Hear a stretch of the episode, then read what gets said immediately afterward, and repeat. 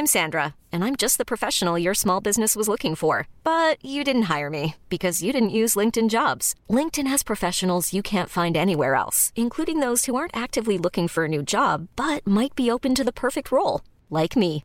In a given month, over 70% of LinkedIn users don't visit other leading job sites. So if you're not looking on LinkedIn, you'll miss out on great candidates like Sandra. Start hiring professionals like a professional. Post your free job on linkedin.com/achieve today.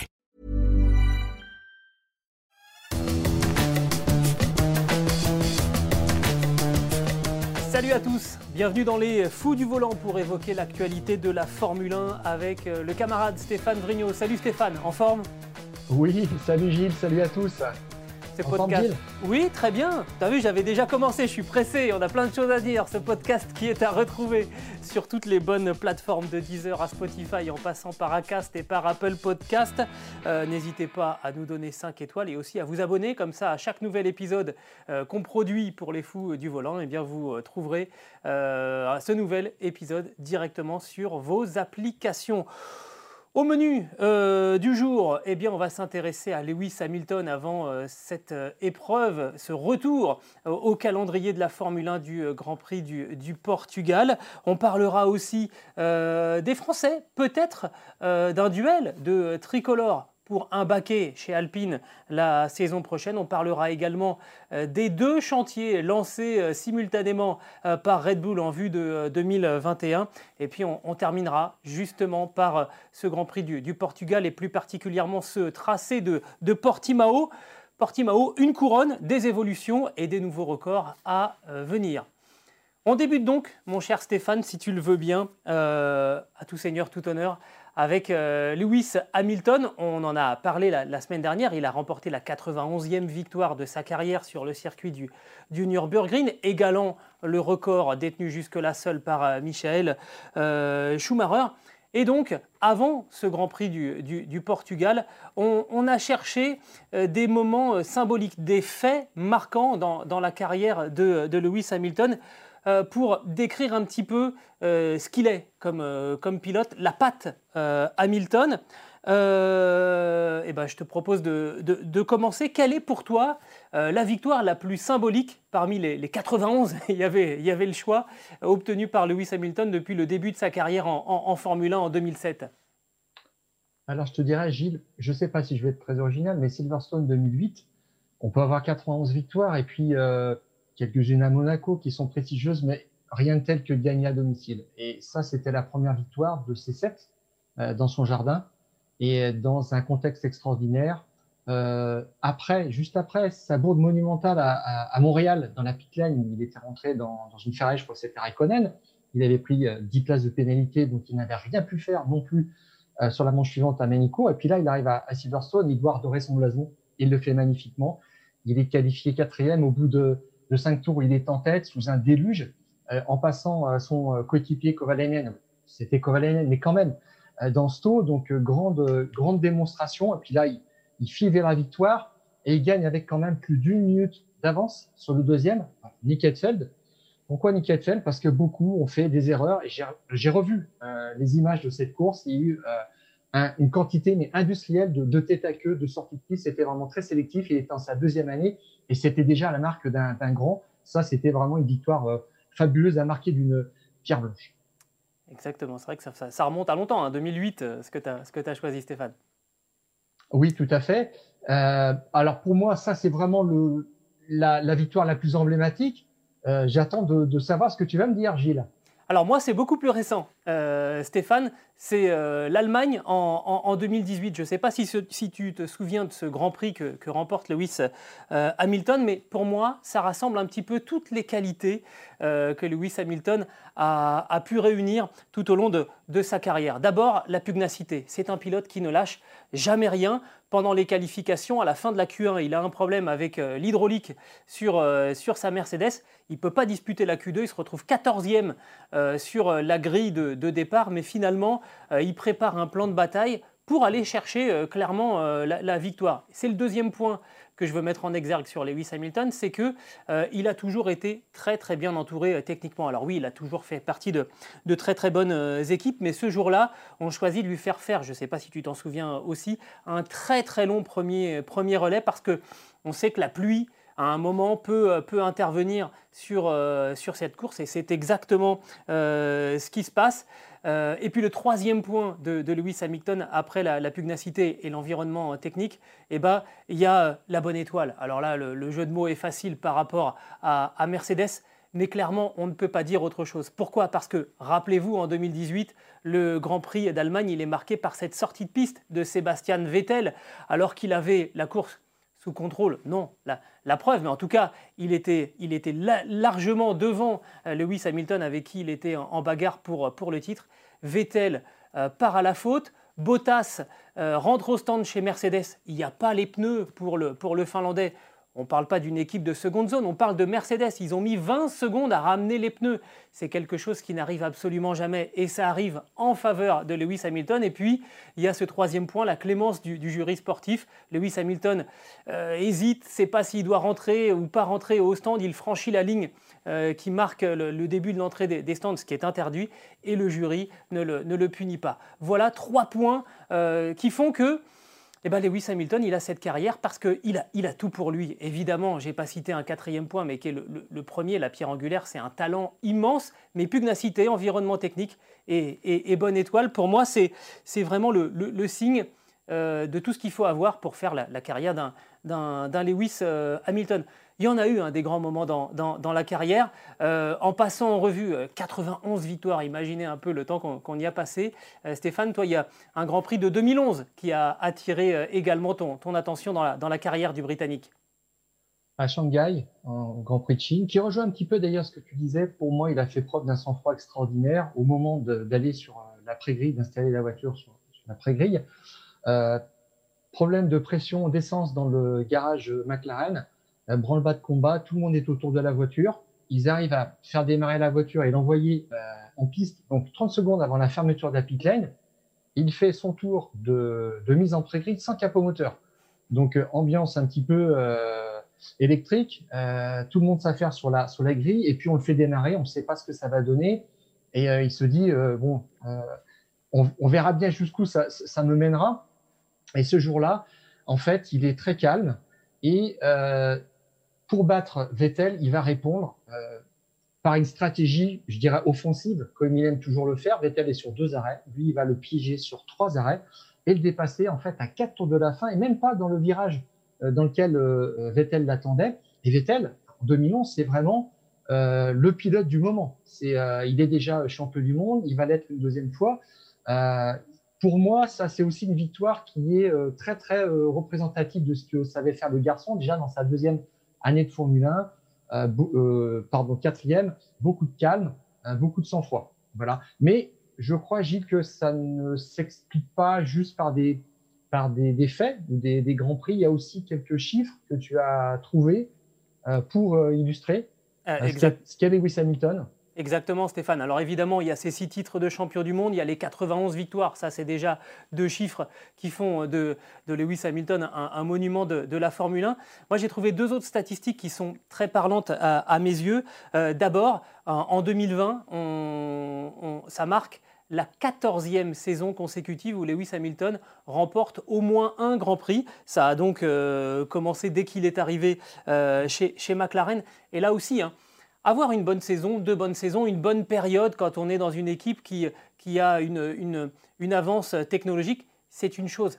14 saisons. Il y a très peu de pilotes qui ont fait 14 années de, Formule 1. Lui, non seulement il en est à 14 saisons euh, en, Formule 1, mais il a gagné à chaque, à chaque fois au moins un Grand Prix, et pas forcément tout le temps euh, dans des équipes qui étaient totalement dominatrices. Il est allé chercher des victoires parfois chez McLaren, euh, où, où les McLaren n'étaient pas forcément très, très, n'étaient pas supérieurs du tout d'ailleurs au reste, au reste du peloton, mais une opportunité, et vous êtes sûr que Lewis Hamilton va, va tenter le coup et va exploiter à 100% euh, une, une, chance. Ça, c'est la, première euh, statistique qui, pour moi, me, me, parle beaucoup. La seconde, euh, eh bien, c'est un chiffre, 27. et, 27, c'est le nombre de circuits différents sur lesquels Lewis Hamilton s'est imposé.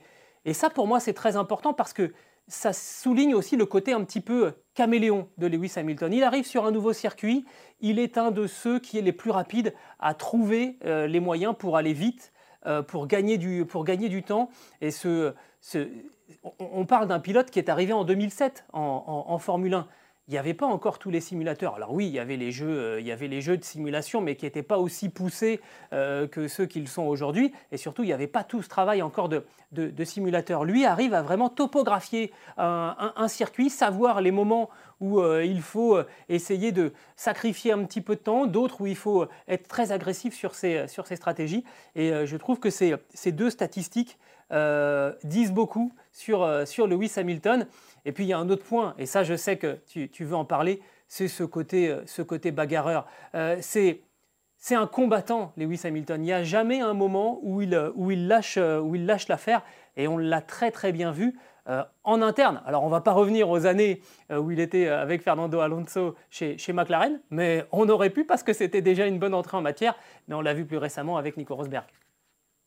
Oui, tout à fait. En fait, Gilles, 91 euh, victoires, c'est euh, la marque d'un formidable, extraordinaire racer, comme on dit. Et il était arrivé avec une réputation de pilote euh, capable de dépasser dans des contextes très difficiles en GP2. Il a appliqué ça tout de suite en Formule 1 avec un petit peu plus de puissance en étant malin aussi. Et je pense spécialement à Bahreïn 2014.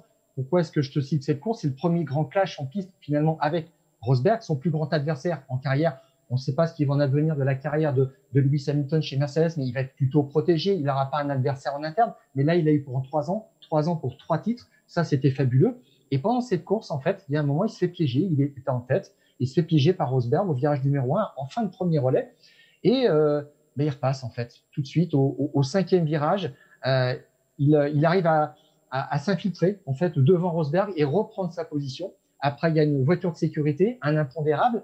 Euh, comme ils sont sur des stratégies différentes, il va finir en médium. Rosberg va finir en pneu tendre. Et là, Hamilton dira, il était au bas mot six dixièmes plus rapide. Et là, j'ai dû vraiment bien utiliser la puissance de mon moteur et surtout euh, essayer de deviner où est-ce qu'il était parce qu'il était souvent dans les angles morts.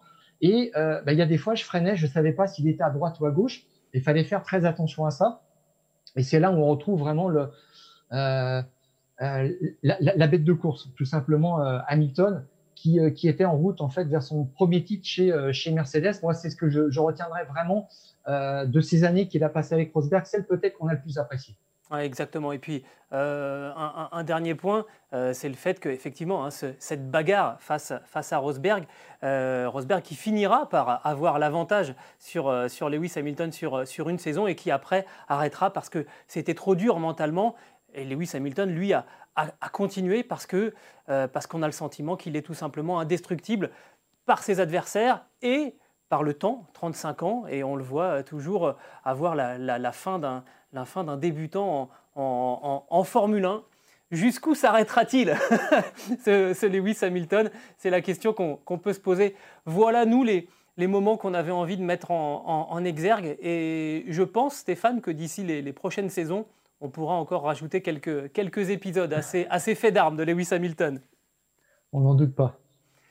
Le deuxième point qu'on voulait euh, évoquer dans les fous du volant euh, aujourd'hui, eh bien, c'est euh, le fait qu'il y a peut-être un duel en perspective pour un, un baquet chez Alpine la saison prochaine ou dans deux ans en, Formule 1. On est revenu la semaine dernière sur le formidable podium de Daniel Ricciardo euh, pour, euh, pour Renault, donc euh, sur le, Grand Prix d'Allemagne sur le circuit du, Nürburgring. Ce qu'on n'a pas vu venir, Stéphane, mais à culpa, eh bien c'est la, montée de cette, de cette rumeur annonçant Pierre Gasly en lice pour le, deuxième baquet aux côtés de Fernando Alonso chez Renault, donc chez Alpine, la, saison, la saison prochaine. Si vous vous souvenez bien, vous qui euh, êtes de plus en plus nombreux d'ailleurs à être fidèles euh, au fou du volant, euh, on avait fait un sujet avec Stéphane Vrignot, c'était pour le Grand Prix de, Belgique où Renault avait mis un moteur neuf et une boîte de vitesse neuve dans la, voiture de, Esteban Ocon en se disant que finalement c'était le moment de faire sortir Esteban Ocon de l'ombre de Daniel Ricciardo. Eh ben, on a voulu faire le, point. Cinq grands prix se sont euh, disputés depuis ce, moment-là. Et Esteban Ocon a marqué 20 points. Daniel Ricciardo en a marqué 47. Et on a fait le parallèle aussi avec Pierre Gasly, qui en a marqué 39. Alors évidemment, dans ces 39, il y a les 25 de la victoire à, Monza, ça pèse, lourd. Euh, il faut avoir l'honnêteté de signaler que depuis le début de la saison, Esteban Ocon a été euh, obligé d'abandonner à trois reprises par des problèmes techniques sur sa voiture, alors que Daniel Ricciardo, lui, n'a jeté l'éponge qu'une seule fois pour, pour, ce même, euh, pour ce même motif. Mais on, sent que les statistiques ne sont pas très très favorables à Esteban Ocon et qu'il s'est un petit peu euh, éteint là ces, ces, dernières semaines. Les statistiques, elles sont dures pour le jeune Français là. Oui, Gilles, et dans le, le moment qu'il vit là, je dirais que euh, Esteban Ocon est vraiment dans le money time de sa saison, peut-être, peut-être de sa carrière, je sais pas. J'ai l'impression qu'il va jouer sa carrière ou une grande partie de sa carrière sur les six derniers grands prix. Ah, non pas que sa place en Formule 1 est en danger, c'est pas ça, mais euh, l'idée qu'on va avoir, l'image qu'on va avoir de ce pilote, parce que finalement, il est confronté à Ricciardo sur une saison, et si euh, le bilan est nettement défavorable, comme il est aujourd'hui, ce, ce, sont les chiffres. Après, il y a beaucoup de choses derrière les chiffres, mais euh, il ne pourra pas corriger, ça dans une deuxième saison comme il avait fait avec Perez. Alors c'est vrai que là, pour l'instant, il est, euh, pour dire dans, un langage familier un petit peu dans le dur, euh, et même depuis euh, le début de sa carrière, puisque chez Manor, je me souviens, bah, malheureusement, c'est Verlaine qui avait marqué le point, le seul point de, l'écurie dans, dans, la saison en 2016. Sur la période 2017-2018, lorsqu'il était chez Forcinga, ex Racing Point, euh, il était avec Perez et c'est Perez qui avait inscrit le podium, euh, le seul podium sur ces deux années-là. Et là, rebelote, euh, cette année, c'est Ricciardo qui rentre le, le podium pour euh, et, et, avec fait à Einstone. Et ça, c'est un petit peu difficile, je pense, à encaisser pour pour lui. c'est vrai que ça, couplé à la victoire de Gasly à, à Monza, c'était un petit peu, ça faisait beaucoup. Et d'ailleurs, il avait eu un petit peu de mal à, euh, offrir ses félicitations à, à Gasly, il lui avait envoyé un SMS deux jours après. Ça montrait un petit peu l'état de frustration et je me souviens aussi de d'une radio, de cette radio qu'on avait un petit peu entendue sur, sur les réseaux sociaux de, de son tour euh, de rentrer au, au, stand où il était vraiment frustré, où il disait non, ça n'est pas un bon résultat. Et Mark Slade, qui est son ingénieur, lui disait euh, tu passes de P12 à P8, c'est quand même pas mal. Et là, il disait non, on n'a pas fait les choses bien, etc. Et là, il a, été on a manqué une on a manqué une opportunité. Il avait, il avait dit cette phrase-là. Ce qui, ce qui, sur le fond, était parfaitement euh, juste. Oui, mais euh, Cyril Abitboul avait dit ça n'est pas le moment d'en parler, on en parlera en privé. Euh, voilà. Donc, il y a des choses comme ça. Et puis, bon, il y a un bilan qui est assez défavorable. C'est vrai, en, en qualif, on se qualifie. il est battu dix fois. Il gagne seulement une fois sous la, sous la pluie à Spielberg. Ça fait, ça fait quand même beaucoup. Et même Richard disait Hülkenberg l'année dernière était plus proche de moi en qualif que euh, Esteban cette année. Donc euh, c'est là où c'est un petit peu délicat, mais c'est vrai que dans cette comparaison qu'on fait aujourd'hui, alors pour 2021 ou 2022, je ne sais pas, Ocon, Gasly, euh, c'est vrai que la victoire de Gasly a, a, été un moment aussi un peu délicat dans sa, dans sa saison. Et ça, ça rend Pierre Gasly, si tu veux mon avis, un, un petit peu plus bankable, euh, un petit peu plus sexy au niveau, au niveau communication désormais, parce que le dernier vainqueur d'un Français en Grand Prix, ça n'est plus Olivier Panis, comme on a pris l'habitude de le dire pendant 24 ans, c'est Pierre Gasly, ça en termes de, de communication, euh, forcément c'est lourd. Et ça, c'est pas de la faute de, euh, de, Esteban Ocon. On a quand même le, le sentiment que il a joué un petit peu de malchance là dans le, dans, le timing, la victoire de, Gasly, le podium euh, de, de Ricciardo. Euh, on a évoqué le fait qu'il y avait une bonne étoile au-dessus de, au de Lewis Hamilton. Euh, bah là, le, timing, euh, la bonne étoile, elle n'y est pas pour, pour Esteban Ocon. Pourtant, il a quand même encore le, soutien de Renault. On est d'accord, Stéphane Pour l'instant, il n'y a, a, rien qui transpire de chez Renault qui, qui le met en, en, en danger. Non, non, absolument pas. Alors, pour revenir là-dessus, 2019, c'était une année blanche pour lui, alors quand même avec du simulateur, des tests à Monza, je crois, de pneus pour Mercedes, euh, je crois que c'était en septembre, et puis euh, les tests à Montmelo en février dernier avec la Renault, mais euh, finalement, il n'a pas beaucoup roulé depuis un an et demi. Il a fallu qu'il se remette dans le, circuit, tout simplement, et c'est ce que Ricciardo a quand même expliqué, quand il est arrivé chez Renault, il avait tout à découvrir. Et il s'est fait taper quand même plusieurs fois par Hülkenberg avant de prendre le dessus. Donc c'est pour ça que je disais les six derniers Grands Prix là sont vraiment pour lui un money time. Il va falloir qu'il euh, resserre les, boulons. Ah, c'est une expression que j'emploie souvent, mais là c'est vraiment le cas. Et ça a commencé hein, euh, à, à, au Nürburgring, il était tout proche. Et euh, Cyril Abitboul a dit comment on a fait un travail avec lui, avec Esteban depuis euh, Monza. On a un petit peu remis les choses à plat sur la façon de travailler dans l'équipe. Et Mark Sled y est pour beaucoup dans la méthodologie. Mark Sled, c'est pas le premier venu, hein, c'est l'ingénieur historique de Raikkonen en Formule 1 quand même. Hein, c'est c'est quand même pas pas le premier euh, le premier venu. Donc il dit Marc Seg le guide vers ça. Et Cyril Abitboul dit aussi, bah, finalement, il faut, euh, il faut pas qu'il change, faut, pour ne pas, euh, je dirais, en traduisant un petit peu ses propos, se perdre ou essayer de, de faire quelque chose d'autre. Il faut qu'il fasse du Ocon, euh, garder ses repères et puis travailler et se rapprocher sur la télémétrie, sur plein de choses. Ce qu'a souligné aussi Ricciardo, il est peut-être pas assez régulier sur des tours rapides. Et puis, pour moi aussi, ce qui a illustré euh, le Nürburgring, c'est travailler les départs.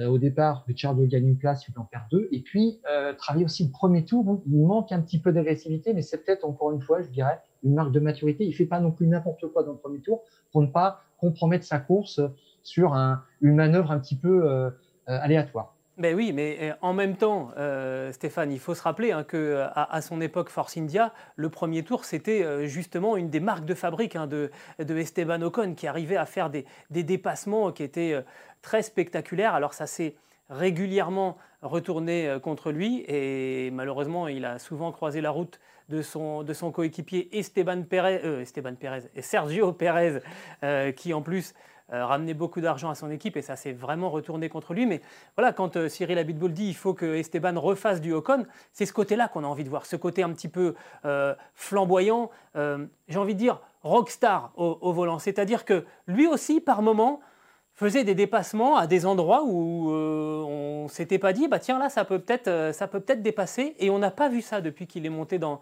la Renault très calme très posé moi, je le trouve un petit peu en, dedans. C'est peut-être le moment là, euh, comme tu dis, toi, c'est le money time, le moment d'exploser là, maintenant, sur, cette, sur, cette, sur ce dernier tiers de saison.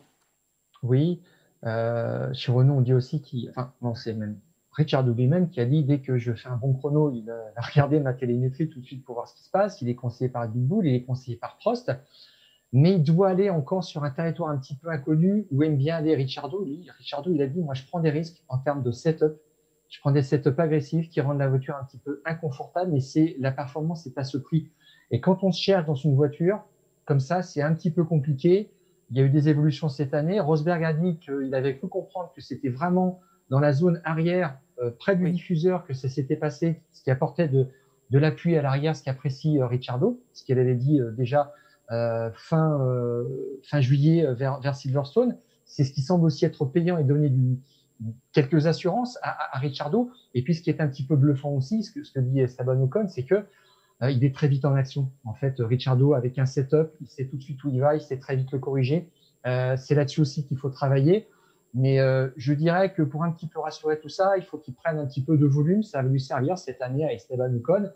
Et puis, il faudra qu'il soit au point quand la voiture commencera à faire des podiums sur une base régulière et à gagner. Voilà, c'est là où il faudra être présent.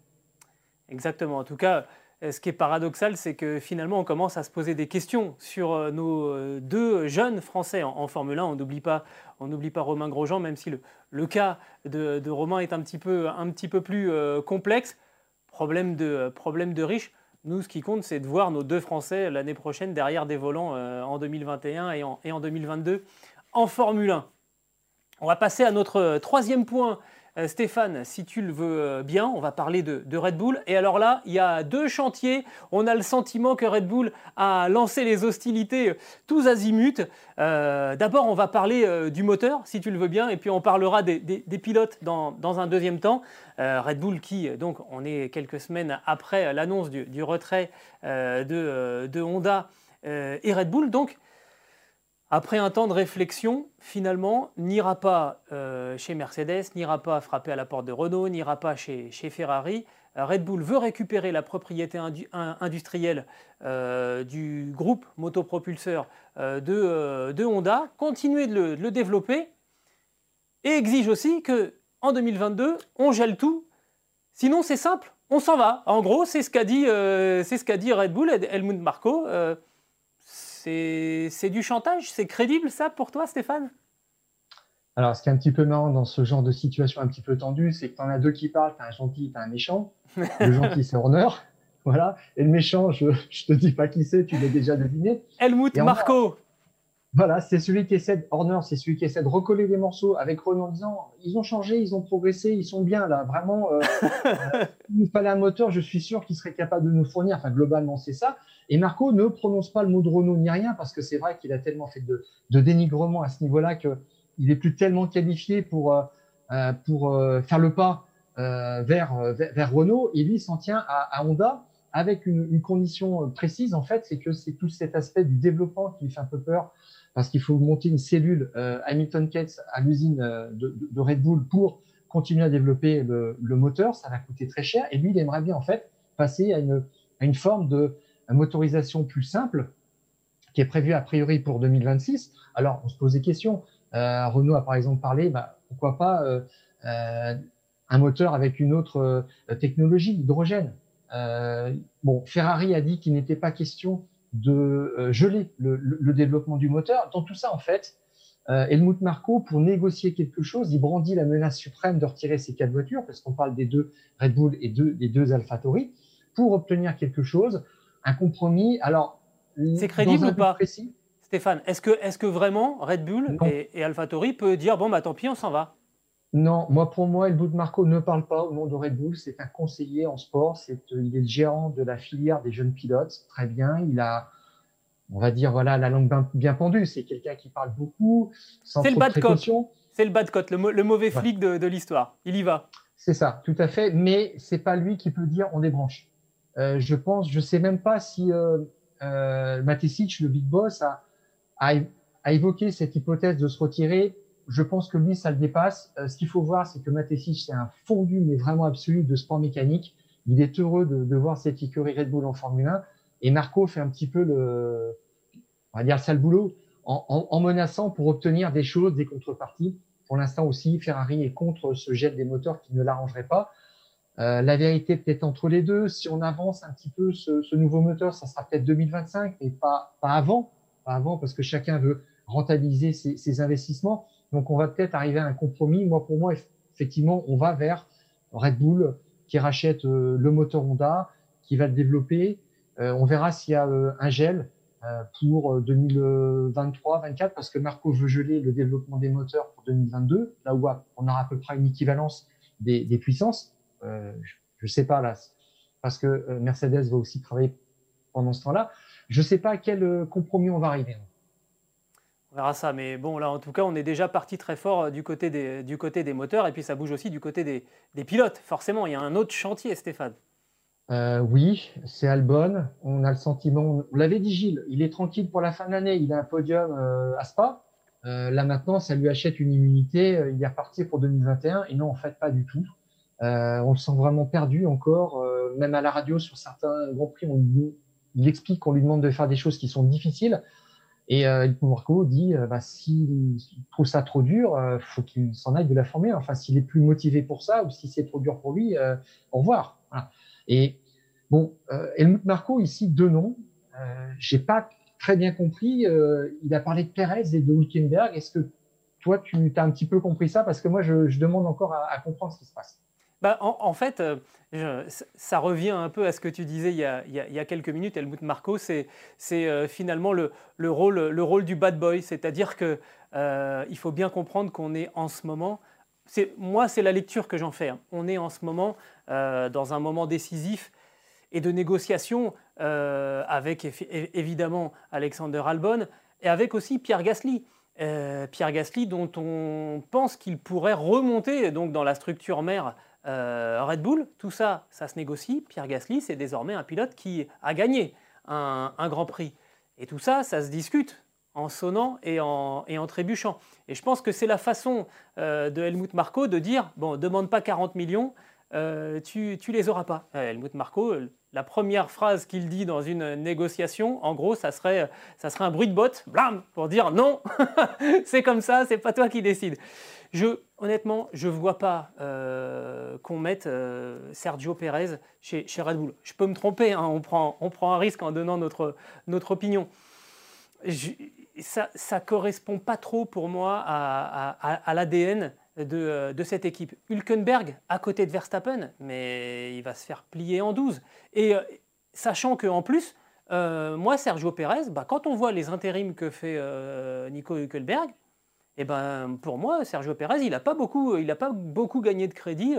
Euh, Hülkenberg, on lui dit tiens, prends, prends, ton casque, monte dans la voiture, et il fait des points. Bah, moi, je me dis que si cette voiture, elle est capable comme ça de faire des points, normalement, avec un, gros pilote de gros calibre, un Top Gun, elle serait capable de faire des podiums beaucoup plus régulièrement et pourquoi pas d'aller briguer des, des, victoires. Donc pour moi, euh, cette histoire de, Hülkenberg et de Pérez, c'est juste pour attaquer un peu plus sereinement euh, la négociation avec, euh, avec Pierre Gasly, qui, à mon avis, ne peut que aller chez, chez, Red Bull la saison prochaine, parce que je ne sais pas ce que, ce que tu en penses, mais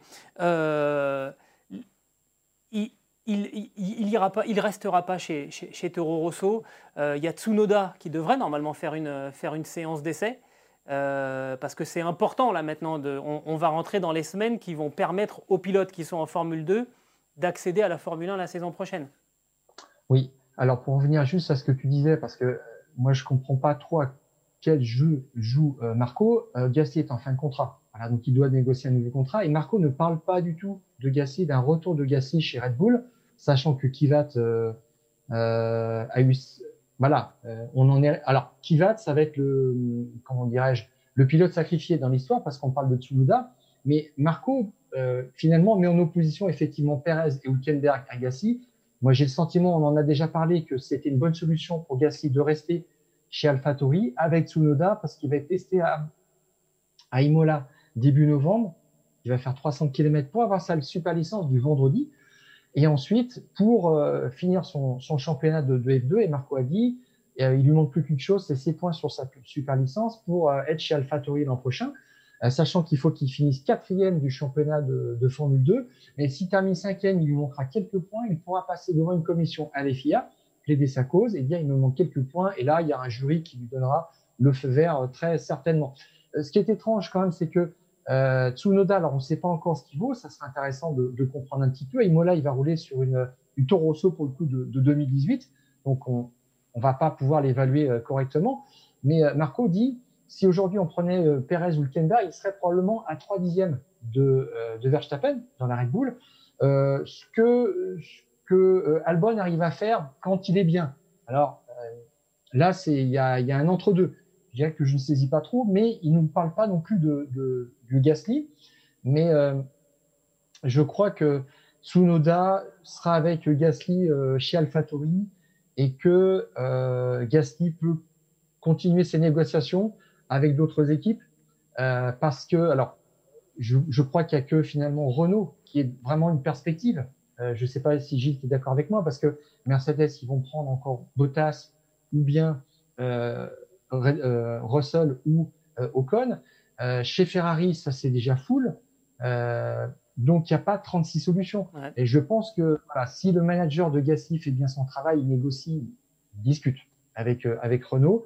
Et je crois savoir que ça ça déplaît fortement chez chez Red Bull. Ah, il faut bien comprendre, hein, chez, chez, Red Bull, quoi qu'en dise Christian Horner, il y a une vraie inimitié avec, avec Renault. Et, et Gasly pourrait discuter avec n'importe qui, euh, ça ferait partie du jeu. Discuter avec Renault, ça, ça titille. On va voir. On n'a pas tout à fait la même analyse des choses, hein, euh, Stéphane, toi, toi, toi et moi. C'est très bien. Moi, je suis un petit peu inquiet, un petit peu plus inquiet qu'il y, a quelques jours pour, pour Pierre Gasly, euh, parce que effectivement, je ne crois pas du tout à la menace Hülkenberg-Pérez. Gasly, c'est désormais un vainqueur de, Grand Prix. Ce n'est pas, le cas de, pas de Hülkenberg, qui n'a jamais fait de, de, de podium, qu'aurait mérité, certes mais qu'on n'a jamais fait. Euh, Pérez n'a jamais euh, remporté de, Grand Prix. Euh, donc on, va voir, mais on sent vraiment qu'on est à la croisée des chemins, à la fois pour Red Bull, à la fois pour, Pierre Gasly, à la fois pour Renault. Ça va s'imbriquer d'un seul coup en, quelques jours, hein, j'ai l'impression, cette affaire d'ici la fin de la saison, voire même pendant la, pendant la trêve. Il faudra qu'on reste attentif, Stéphane, à ce qui va se passer du côté des, des fous du volant. Nous ne manquons pas. je, compte bien sur toi. Le dernier point qu'on va évoquer dans les fous du volant euh, aujourd'hui, eh bien, c'est Portimao qui va permettre au Portugal de retrouver le calendrier de, la Formule 1. Ça faisait 24 ans que euh, la Formule 1 n'était plus allée euh, au Portugal. À l'époque, c'était sur le Grand Prix d'Estoril, remporté par Stéphane? Peut-être David Coutard ou Damon Hill. C'était Williams. Jacques Villeneuve. Jacques Villeneuve. je me suis complètement planté. 24 96. Exactement. Bon, c'était une colle, on n'avait pas, on, pas prévu, je m'en excuse. Euh, et alors, on, attaque le dernier tiers de la saison, mais le titre, il y a un titre qui peut tomber dès ce week-end, Stéphane. Alors, je ne l'avais pas du tout vu venir, et c'est toi qui m'en as parlé en préparant euh, ce, euh, ce podcast. On peut décerner le titre constructeur dès dimanche. Oui, alors un septième titre, je crois c'est ça, de constructeurs pour Mercedes. Évidemment, ils sont 180 points d'avance actuellement sur euh, Red Bull. Et il en faut 220. il faut marquer donc 40 points de plus quand même que, que Red Bull. Ça veut dire ça passe par un doublé, euh, un résultat quasiment blanc pour euh, euh pour Verstappen. C'est c'est pas tellement probable, mais c'est quand même dans le domaine du possible. Voilà. Arithmétiquement euh, possible. Et du coup, c'est ce qui explique qu'on a entendu dire que bah, on travaillait déjà plus sur le développement de, de, la Mercedes cette saison, puisque finalement le titre Là, il est à portée de main. Euh, si ça ne se fait pas au, Portugal, ça va se faire sur le Grand Prix d'après ou sur le, sur le Grand Prix suivant. Il n'y a pas vraiment de suspense de, ce côté-là. Euh, et en revanche, euh, chez Ferrari, ça continue de, travailler. on annonce encore de nouvelles évolutions sur, sur la SF1000. Tu as des infos, Stéphane, sur ce qui va arriver du côté de chez Ferrari? Alors, pas du tout. Pas du tout. Binotto s'est simplement borné à dire qu'il il mettait des nouvelles pièces sur la, voiture, donc ça va être la, troisième, euh, le troisième pack en fait évolutif euh, sur la, Ferrari après euh, Sochi. C'était aileron arrière, je crois, et puis le fond plat. Ils avaient revu encore le fond plat et les dashboards, je crois, au Nürburgring. Donc ils essayent en fait d'ajouter un petit peu d'aéro, d'enlever de, la traînée, c'est-à-dire qu'ils freinent en fait, c'est l'effet parachute pour un, aileron. Et puis euh, surtout, euh, la problématique, c'est exploiter les pneumatiques et faire en sorte qu'on transpose le potentiel euh, du samedi sur le dimanche. Et pour l'instant, le clair l'a dit, ça fait souvent que ça arrive quand même cette année. On est rapide le samedi sur un tour et on l'est pas du tout le dimanche. Les pneus ne tiennent pas, spécialement les temps. Euh, ce qui au départ d'un Grand Prix est, problématique. Il a dit la voiture fonctionne bien avec, pas beaucoup d'essence et dès qu'on met de l'essence, c'est une catastrophe. Donc euh, là, ça risque d'être encore le cas ce, week-end parce que Portimao a des ressemblances quand même avec, euh, le Nürburgring euh, en termes de, lignes droites qui sont pas très longues et puis beaucoup de, virages à, à, moyenne vitesse. Donc on ne sait pas ce que ça va donner, mais Leclerc un petit peu tiré la sonnette d'alarme à ce niveau-là. Donc on espère que ça avance euh, sur le plan de la, technique, où je crois quand même que c'est pas, euh, disons, le, beau fixe ou la grande sérénité. Non, c'est vrai, hein, Stéphane, tu le fais, tu fais bien de le, relever. Hein. On l'a noté dans la, presse italienne euh, ces, ces, derniers jours qui se fait le, témoin de quelques tensions, pour pas dire quelques dissensions au sein de, la Scuderia Ferrari, avec euh, d'un côté évidemment Mattia Binotto et de l'autre Mattia Binotto qui dit il faut de la stabilité, surtout ne nous énervons pas. Bon, celui qui est au pouvoir dit souvent, euh, souvent ça, pas, qu'en Formule 1. et puis on sent qu'il y a un petit peu d'impatience et, apparemment ce qui transpire un petit peu, alors sans qu'évidemment ce soit confirmé de manière officielle, mais Simone Resta qui s'impatiente un, petit peu. lui, il est chef de la, cellule, euh, châssis. Et euh, Simone Resta aurait laissé dire que euh, l'accord qui a été négocié avec la, FIA très désavantageux pour, la Scuderia n'aurait jamais pu voir le jour si on avait eu à la tête de, Ferrari à ce moment-là un Jean Todt ou un Luca Di Montezemolo lisez par là, euh, le patron actuel, il est un peu tendre pour, euh, pour le job. C'est une grosse critique quand même que, fait euh, Simone Resta si elle est vérifiée envers son patron actuel. Moi, j'y vois quelque chose, c'est que vu les résultats de la Scuderia en ce moment, on, peut évidemment se dire que la longévité de Mattia Binotto à la tête de, la Scuderia, elle n'est pas, pas éternelle et qu'il va falloir à un moment euh, le, remplacer, peut-être à la fin de la saison, peut-être à la fin de la saison prochaine, honnêtement, je pense que ça arrivera, ça arrivera avant la, fin 2021. Donc, quelque part, Simone Resta commence à dire moi, j'ai l'envergure d'un chef. Alors, sans le juger, on, va voir, mais honnêtement, pour l'instant, on est dans une situation, j'allais dire classique, Stéphane. Quand ça ne marche pas chez, chez Ferrari, bah, la, dispute, la dispute commence.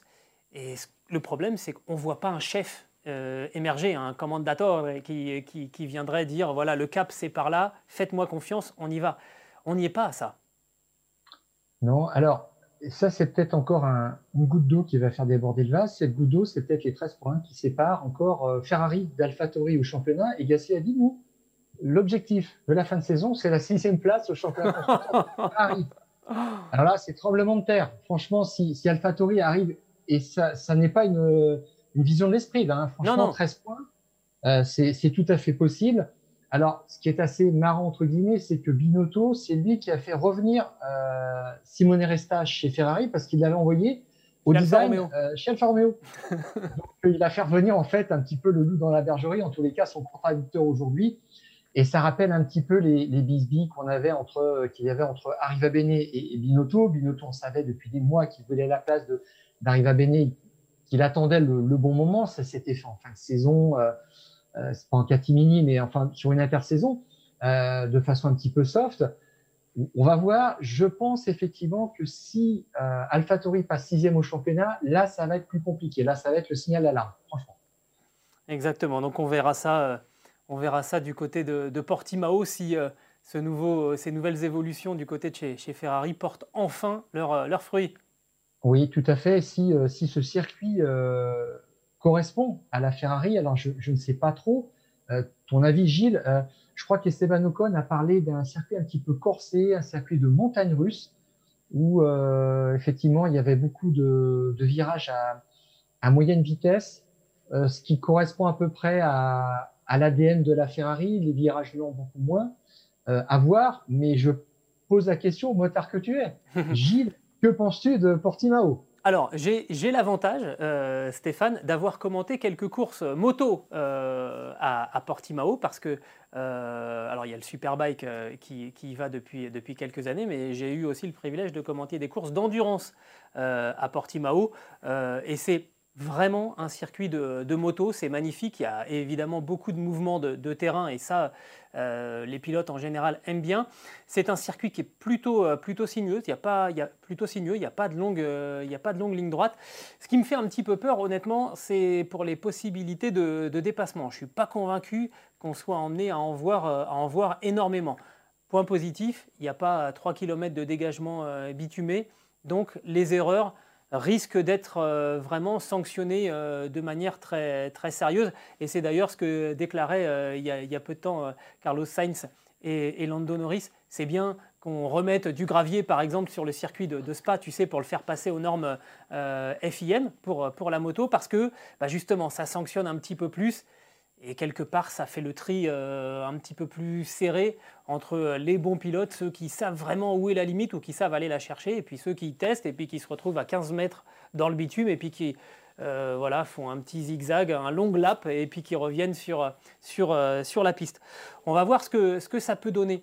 Moi, ce que je remarque pour ce Grand Prix du Portugal, Stéphane, et ça va recroiser un petit peu les sujets qu'on avait évoqués dans le début de, de, ce, de ce podcast, c'est que deux records pourraient, euh, tomber. Euh, on, a dit que Lewis Hamilton était un pilote caméléon. Bah là, on va découvrir, la Formule 1 va découvrir un nouveau, tracé. Est-ce que Lewis Hamilton va pouvoir de nouveau euh, montrer sa capacité d'adaptation? Ce qui ferait donc, en cas de victoire, le seul détenteur du nombre de victoires en, Formule 1 avec 92 unités, et donc désormais possiblement 28 victoires sur des circuits différents. On continuerait d'écrire euh, l'histoire au Portugal, un petit peu comme on l'avait écrit il y a quelques dizaines d'années avec la première victoire d'un d'un Ayrton Senna. Voilà, tout ça se recoupe un petit peu, je trouve, alors de manière peut-être un petit peu, un, petit peu, un petit peu tiré par les cheveux, même si moi je suis pas super bien placé pour en parler. Mais voilà, je pense que ça va être un, rendez-vous euh, intéressant à, suivre, pas forcément sur le plan du, spectacle, mais il va y avoir des choses à voir et à dire. Alors déjà, la sans parler du public malheureusement qui ne sera pas là, mais ce qui est sympa dans le retour au Portugal, c'est que le Portugal, c'est un pays qui est fondu de sport mécanique. On l'a vu avec le Dakar, on le voit avec la moto, on l'a vu surtout avec le rallye pendant des années. Le rallye Portugal, c'est quelque chose de, de fabuleux. Et on y retourne pour, pour de la Formule 1 maintenant. Euh, c'est là où, euh, tu l'as dit, Gilles, Ayrton Senna a, a, remporté sa première victoire en 85 sous la pluie. C'était vraiment euh, euh le, la première de naissance. victoire de, voilà, d'un grand champion. C'est ça, il en faut. Et euh, pour ça, Ayrton Senna, ça arrivait dès, dès la première. C'était juste fabuleux. donc, tout ça, ça c'est ce que nous aura apporté finalement aussi cette crise sanitaire qui nous enlève beaucoup de choses, mais qui nous donne quelques compensations. Exactement. J'espère que ça, ça, servira aussi d'héritage et que ça, ça sera repris dans, le calendrier euh, pour les années euh, futures parce que euh, la Formule 1 au Portugal, je trouve que c'est très sympa. Je suis tout à fait d'accord avec toi. Il nous reste plus qu'à donner les résultats. Euh, les résultats, les rendez-vous. si on donne les résultats trois jours avant, on va, devenir riche très rapidement, Stéphane. Les rendez-vous pour ce Grand Prix du, Portugal avec les essais libres qui débuteront euh, vendredi. Je crois que c'est 11 c'est midi, hein, c'est midi l'ouverture de la voie des stands pour les, pour les essais libres. La qualification samedi sera à partir de 16h. Le Grand Prix, lui, à 15h10. Ce podcast qui est à retrouver sur toutes les bonnes plateformes, je vous le disais en début d'émission, de Deezer à Spotify en passant par Acast et par Apple Podcast. N'hésitez pas, donnez-nous 5 étoiles, abonnez-vous comme ça. Dès qu'on fait un nouvel épisode des Fous du Volant, vous le retrouvez sur euh, votre application. Écoute Stéphane, je crois qu'on a tout dit. Est-ce que tu as quelque chose à ajouter? Euh, Rien du tout. Gilles, vive euh, la prochaine des Fous du Volant, c'est tout ce que je peux te dire. Et eh ben ça on marche. se retrouve mardi prochain. Exactement, et on fera le bilan du Grand Prix du Portugal. Merci d'avoir été avec nous. à la semaine prochaine. On coupe le contact.